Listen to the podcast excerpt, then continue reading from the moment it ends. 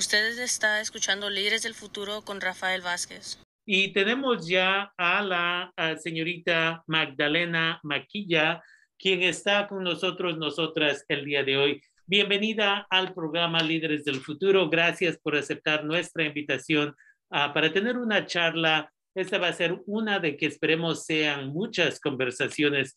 Ah, díganos un poquito acerca de quién es Magdalena, qué es su trabajo, qué es lo que hace usted.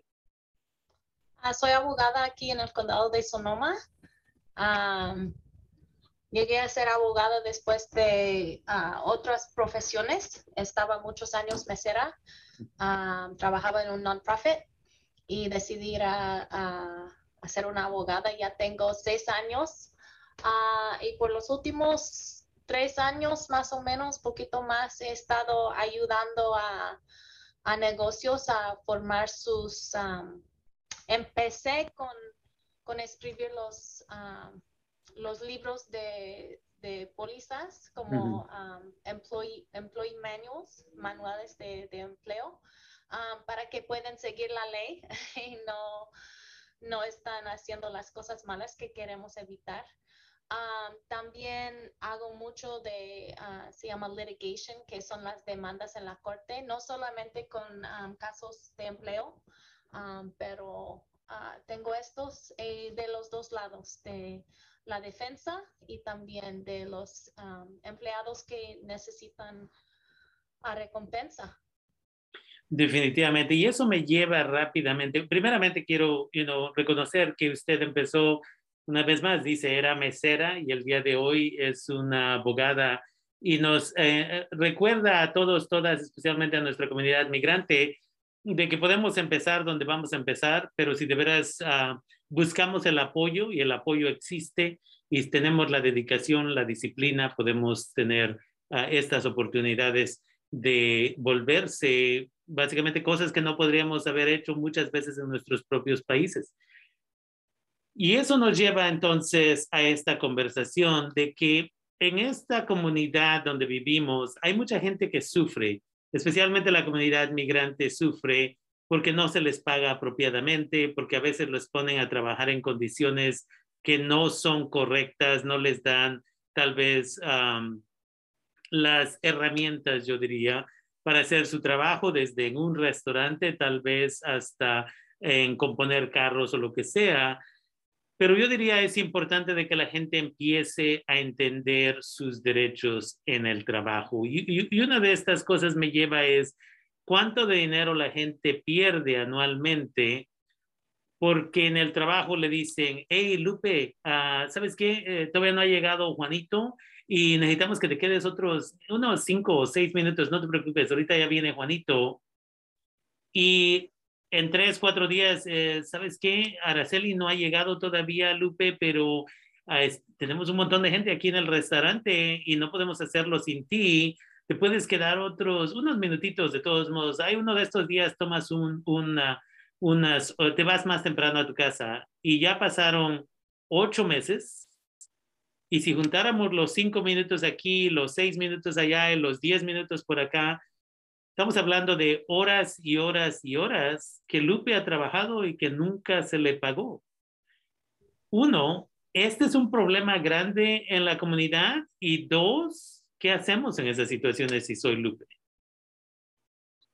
El problema que yo veo es que muchas veces la gente, por ejemplo, si usted tiene un sistema en que eh, los trabajadores están haciendo como un reloj, Ah, una vez que te, ponchas a, entrar al trabajo y ya te ponchas a salir, pues puede calcular bien. Ah, muchas veces es nomás por escribir. Ah, a veces la gente nomás ponen oh, 9 a 5 porque es la hora que llego y me salgo. Entonces estás perdiendo esos minutos. y por los dos lados, eso es muy peligroso ya más y más la gente están empezando sus propios negocios pequeños y pues deben de cuidarse mucho porque eh, vean que el problema es en oh, los, los empleados este, están perdiendo dinero. Eh, sí, pero tienen muchos derechos. La gente a veces no quieren causar problemas. Dicen, oh, ok, ya, ya escribí cinco, pero quieren que me quedo cinco minutos. Está bien, yo no quiero mo- molestar, no quiero problemas, no quiero perder mi trabajo. Am, y se sienten la presura de, de no causar problemas, aunque ahora la gente están desesperados para los trabajadores. Entonces, no tienen que, que tener el temor, pero yo, yo entiendo. Hay gente que tal vez por su situación no quieren cambiar de trabajo y se sienten apresurados de cumplir con que sea. Ujú. A veces es peor que unos cinco minutos aquí o para allá. Pero el, el derecho es que tienen que pagarle por todas las horas que trabajan. Ah, siempre debe poner ah, sus time cards, el, em, en que escribe cuándo está trabajando. Ponlo de, de una manera mm, accurate, ¿no? Como que, que realmente Correcta, trabajabas. exactamente. Este, si sales a las 9.5, ponle 9.5 que le pagan. Y si le dicen, oh, pero es que tú te quedaste demasiado, tuvimos que pagarle overtime, diles, está bien, me salgo a las 9 en punto. En- entonces sales en esta hora. Una buena compañía que está cuidando bien, este, va a respetar eso, ¿no? Ujú. Van a saber si te quedas cinco minutos extra, tienen que pagarte extra. Ah, pero es, es difícil porque la gente, más bien yo veo que la gente no, no se cuidan, ¿no? Am, de los dos lados, no, no están pensando en poner bien su, su horario. O, am, como dices, es que dicen, oh, solo son cinco minutos, solo son cinco minutos. Pero después de meses, sí, esos son horas en que le deben. El problema es esto. Si usted no lo apuntas, ¿cómo lo vas a probar? Eso es el problema.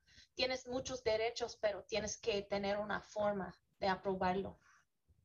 Definitivamente. Y una vez más, es algo que yo escucho regularmente. Ah, usted menciona acerca de que si ya, ya básicamente a las nueve de la noche acaba mi horario, yo voy, pongo mi tarjeta, ya le marcó que a las nueve salí, pero en eso cuando voy saliendo del restaurante o el trabajo, ahí me dicen, oh, quédate otro, oh, yo ya salí. Sí, sí, pero al rato, you encontramos una forma de pagarte. Y la otra cosa, como usted menciona, es a veces las gentes que tienen trabajadores o, o dueños, dueñas de algunas de estas compañías, a veces dicen, you know, nos arreglamos en efectivo para que no vaya a haber ningún récord al rato, porque yo no, ya ves cómo es eso, no queremos darte overtime porque al rato a ti te van a cobrar un montonal de impuestos y esto y lo otro. Y ¿qué nos puede decir acerca de eso? Porque hay, hay gente que, you know, uh, vamos a decir aquí, a veces le pagan la mitad en cheque y la mitad en efectivo. ¿Cómo eso nos puede afectar al rato?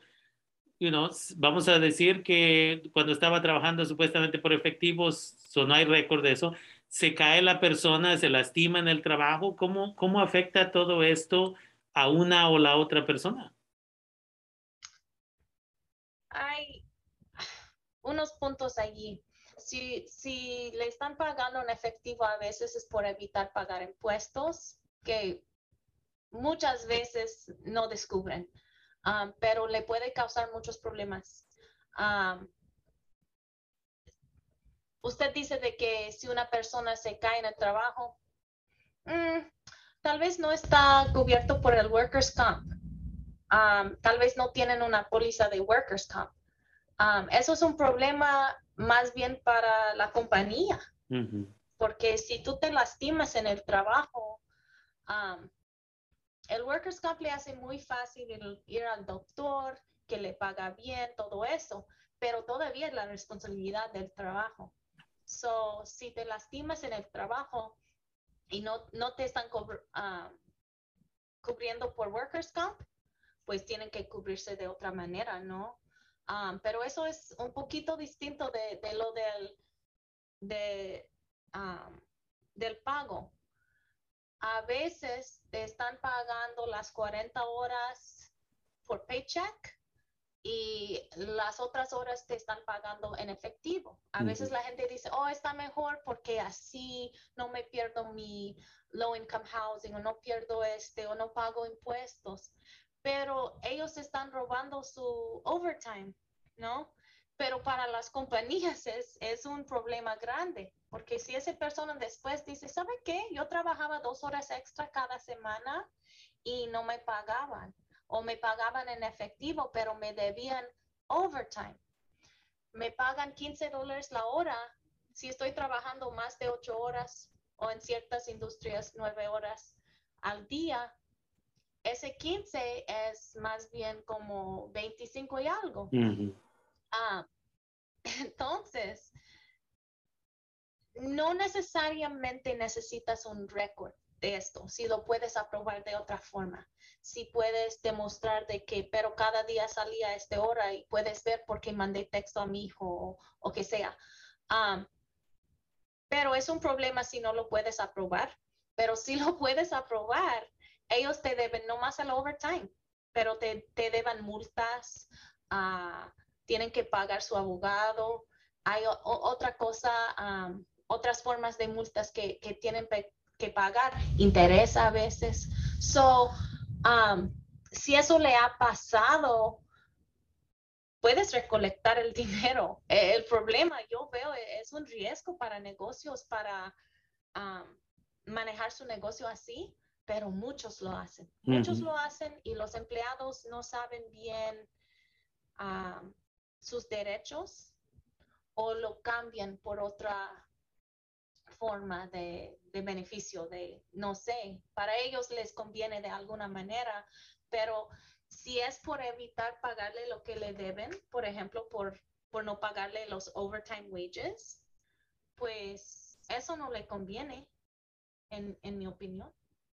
Definitivamente. Y, de qué pasa, pasa, y desafortunadamente lo sabemos que pasa, porque una vez más les dicen eso, es que lo hacen sonar, lo hacen ver como que le conviene al trabajador o la trabajadora que le paguen en efectivo el tiempo extra, pero en realidad el que se está beneficiando, la que está beneficiando más, como usted menciona, es el negocio, porque ahí no tienen que pagar overtime, no tienen que pagar un montón de otras cosas.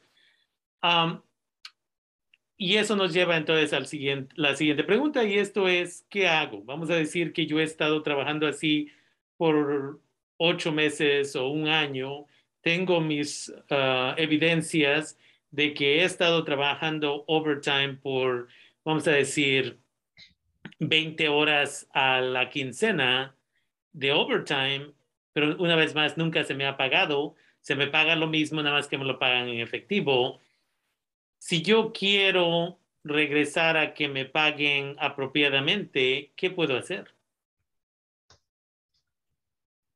El problema mayor allí es que la gente no se sienten cómodos en pedir su, recompensa. como digo, eh, no quieren perder su trabajo tal vez o no quieren causar problemas, pero si usted está dispuesto, puede empezar por pedirlo decirles, yo ya sé que merezco este overtime, usted no me pagó. pídelo en escrito. y, si todavía no le quieren dar lo que realmente mereces, pueden hablar con un abogado.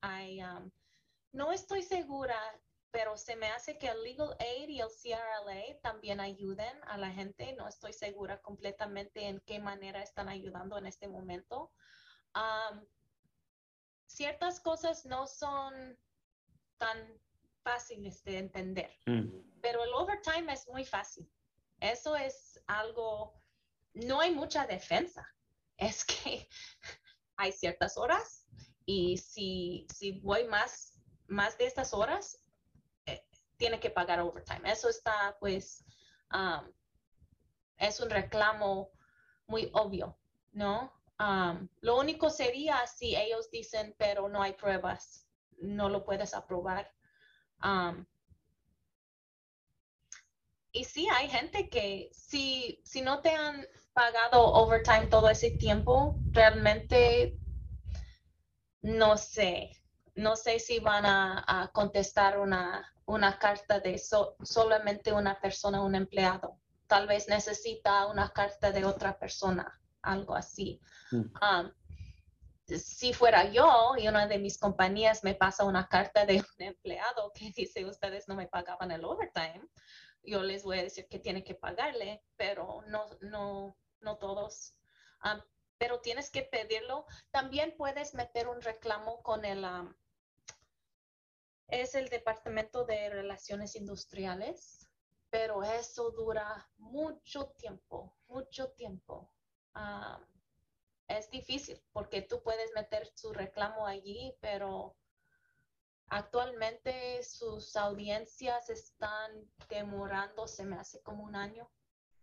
Entonces, pues va, a seguir esperando, ¿no? Es mejor si puede encontrar a alguien que le puede ayudar.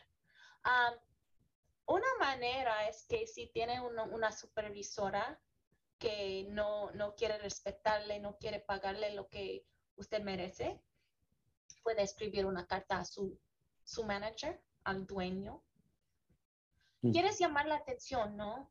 Quieres poner sus evidencias y con calma decir, yo necesito eso. El problema es que mucha gente no se sienten que se pueden hacer esto.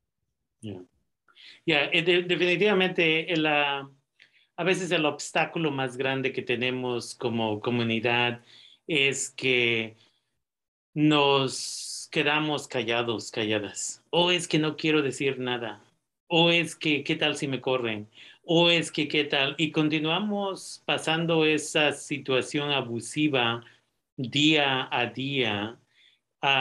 Entonces, la otra cosa que you know, siempre ah, le digo a la gente, y eso es, a veces es mejor, ah, si yo estoy pasando esto, estoy casi 100% seguro que un compañero de trabajo o compañera de trabajo está pasando por lo mismo y debemos de juntarnos y tal vez presentar esta carta escrita, como usted mencionó, juntos, juntas, para empezar este diálogo de que ahora ya no estoy aislado, ahora ya tengo otro colega que, o otra colega que también está listo, lista para hablar, porque muchas veces en Los Ángeles se hizo hace unos años un asesoramiento y estaban hablando de cientos de millones de dólares anualmente que nuestras comunidades estaban perdiendo, una vez más con esta idea de cinco minutos aquí, 15 minutos allá y que no te preocupes, que ahí nos vamos a asegurar que uno de estos días no tengas que trabajar todas tus horas y nunca pasa.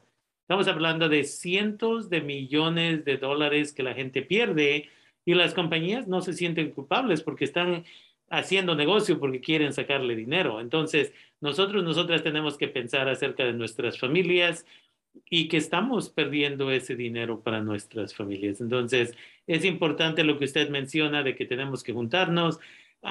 Si nos pudiera decir, y tenemos nada más unos minutos antes de hacer nuestros anuncios de las seis de la tarde, pero si nos pudiera decir exactamente la diferencia entre yo e ir a hablar con mi supervisor, supervisora, comparado con hacerlo en escrito. ¿Cuál es la diferencia del por qué para que la gente entienda? Es las pruebas, la noticia, ¿no? Ah, algo muy importante en nuestro sistema de leyes es ah, el, concepto de due process y de, de notice. So, si hay un problema, pero yo nunca digo nada, por ejemplo, alguien me está ah, molestando algo, pero yo nunca digo nada, ¿dónde están las pruebas? Necesita decir que yo les dije eso estaba pasando. Hay, hay una razón muy importante también, porque la gente a veces, sobre todo cuando está todavía trabajando para la compañía, no quiere decir nada. Una vez que ha salido es más fácil, pero si está allí, no quiere como, ay, pues tal vez va a haber represalias que son ilegales, eso es otro punto. Si, si le despiden por pedir sus propios derechos, eso es algo súper grave. Entonces, ¿para qué vaya a tener una conversación que ellos pueden decir nunca pasó? Cuando usted puede poner en una carta, mire, de buena forma, yo quiero decirles que eso ha estado pasando y ya me doy cuenta que no está bien, merezco eso. Por si te despiden, pues ahí tienes una prueba, ¿no? Esas son las pruebas, eh, pero es, es muy difícil, sí es difícil. Definitivamente, y ahí es donde muchas veces entregamos una, dos copias de la carta y le decimos, ¿me puedes firmar aquí que recibiste esta carta este día, esta hora?